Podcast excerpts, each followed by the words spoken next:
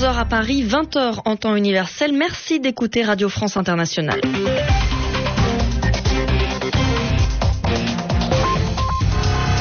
Valentine Auberti. Le journal en français facile ce soir avec vous, Yana Medre. Bonsoir. Bonsoir Valentine, bonsoir à tous. Massoud Barzani est réélu. Il reste le président du Kurdistan irakien, cette région autonome du nord de l'Irak.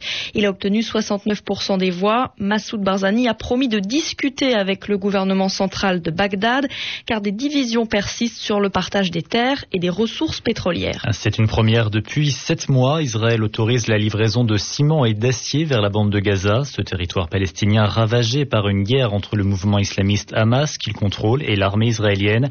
C'est une livraison exceptionnelle. Elle ne permettra pas de reconstruire tout ce qui a été détruit. Des élections législatives en Moldavie, le parti communiste déjà au pouvoir arrive en tête avec 41% des voix, mais ces résultats ne sont pas encore définitifs. La participation est d'environ 50%.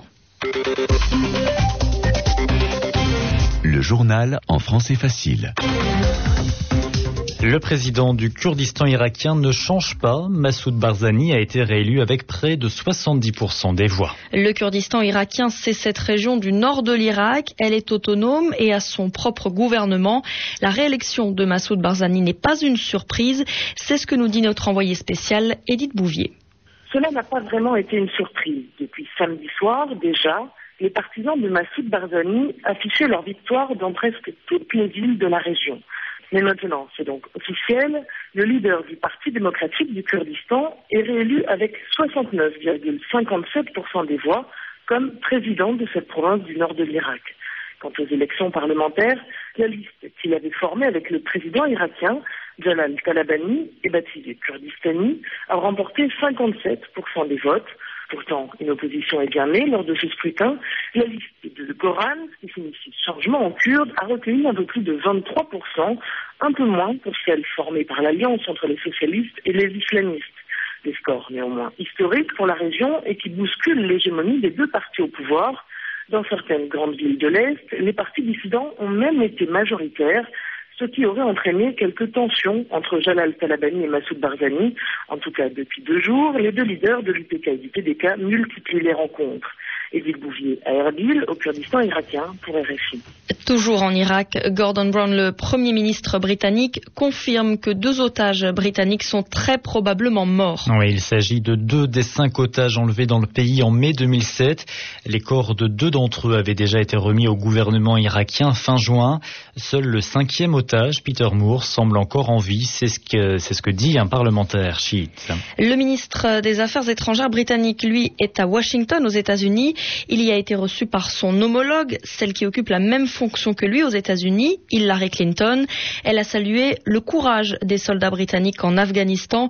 Ils ont en effet connu le mois le plus meurtrier en sept ans de présence dans le pays. Et puis Hillary Clinton a parlé à des opposants iraniens arrêtés parce qu'ils ont manifesté contre la réélection du président Mahmoud Ahmadinejad. Elle demande à l'Iran de les libérer. Plus de 200 prisonniers politiques sont encore emprisonnés. Ils sont accusés d'avoir mis en danger la sécurité nationale. Une vingtaine d'entre eux seront jugés à partir de samedi. L'Irlande est d'accord pour accueillir deux prisonniers de Guantanamo, cette prison militaire américaine située sur l'île de Cuba, où sont emprisonnés des détenus soupçonnés de terrorisme. L'Irlande fait partie des rares pays d'accueil de ces détenus.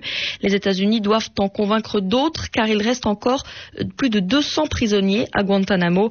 Barack Obama, lorsqu'il était candidat, avait promis de fermer cette prison d'ici janvier 2010, c'est-à-dire dans six mois. Il y a sept mois, une guerre entre l'armée israélienne et le Hamas éclatait dans la bande de Gaza, ce petit territoire palestinien. Aujourd'hui, pour la première fois, Israël autorise la livraison de ciment et d'acier à la bande de Gaza. Mais comme l'explique notre correspondant Karim Lebourg, cette livraison exceptionnelle ne suffira pas à reconstruire tout ce qui a été détruit. La livraison autorisée par Israël ne couvre qu'une infime partie des besoins de reconstruction dans la bande de Gaza. Le feu vert n'a été donné que pour quelques centaines de tonnes de ciment et des conduites métalliques qui seront livrées directement aux Nations Unies à Gaza pour des projets précis. Par exemple la reconstruction d'une usine de farine et les réparations sur un bassin d'épuration. Depuis deux ans, quasiment aucun matériau n'est autorisé à entrer dans la bande de Gaza, que ce soit le ciment, l'acier, le bois ou le verre. Impossible à Gaza de réparer une vitre cassée. Israël invoque le risque que le Hamas n'utilise ces matériaux pour construire des abris ou des bunkers pour ses militants. Conséquence, sept mois après la guerre, grand nombre de sinistrés dont la maison a été détruite dorment toujours sous des tentes. En début de semaine, les Nations Unies et une dizaine d'ONG ont demandé que le blocus soit levé au moins pour les quelques 300 écoles endommagées pendant la guerre. Là encore, Israël craint que les matériaux ne soient détournés par le Hamas. Karim Lebourg, Ramallah RFI. Au Nigeria, les islamistes radicaux du groupe Boko Haram sont en fuite et l'armée a pris le contrôle de leur fief, l'endroit où ils sont installés, Maïda Depuis quatre jours, l'armée combat cette organisation radicale interdite dans le nord du pays. Elle a renforcé ses effectifs pour cela. Le bilan est pour l'instant de plus de 300 morts. La Guinée-Bissau a un nouveau président. Il s'appelle Malam Bakay Sana. Il s'agit du candidat du parti au pouvoir et ancien président intérimaire. Il a été élu avec 63% des voix. Il succède au président Vieira, assassiné au mois de mars par des militaires. C'est son assassinat qui avait déclenché ces élections. Les résultats sont pour l'instant provisoires. Ils seront définitifs s'ils ne sont pas contestés dans les 48 heures. D'autres élections des législatives en Moldavie, c'est-à-dire que les Moldaves devaient élire leurs députés pour avoir un nouveau parlement. Selon des premiers résultats, encore provisoires, c'est le parti communiste, déjà au pouvoir, qui gagne ce scrutin.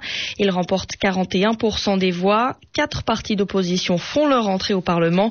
Ce sont des élections anticipées, c'est-à-dire qu'elles ont été programmées plus tôt que prévu, car le Parlement a été dissous. Le TA a encore frappé dans le nord de l'Espagne, dans la ville de Burgos. Le TA, c'est une organisation séparatiste basque du nord de l'Espagne. Aujourd'hui, une voiture piégée a explosé devant une caserne de la garde civile. Il y a 64 blessés. À Madrid, François Musso. Il y avait une intention évidente de tuer, c'est le préfet de Burgos qui l'assure.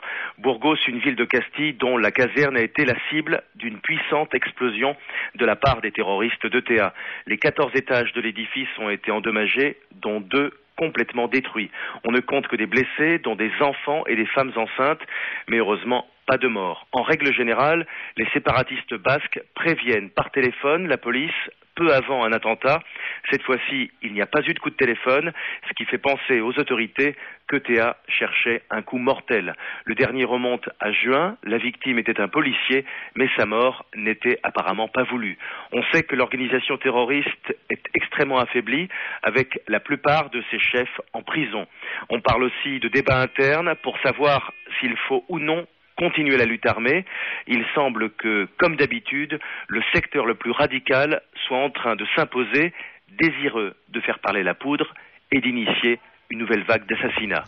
François Musso, Madrid RFI. En France, Nicolas Sarkozy a bien présidé le dernier Conseil des ministres avant les vacances. C'était aujourd'hui, trois jours après son malaise. À la sortie de la réunion, il a voulu lui-même rassurer les Français.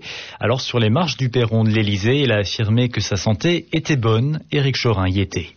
Aux marches du palais de l'Elysée, Nicolas Sarkozy a choisi de communiquer pour rassurer les Français sur sa santé. J'ai passé toute une batterie d'examens. Ces examens ont conclu que je n'avais rien. Il était normal que je vienne pour euh, donner moi-même de mes nouvelles. On n'est jamais si bien servi que par soi-même, surtout lorsque l'on revendique désormais une transparence parfois oubliée. S'il y avait eu, à l'issue de ces examens, quoi que ce soit, il eût été de mon devoir de le dire. Je dois cette transparence. Je ne l'avais pas fait quand j'ai eu un problème à la gorge.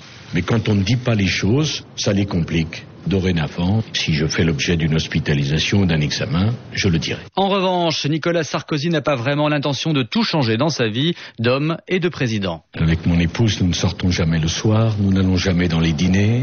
Je ne bois pas, comme vous le savez.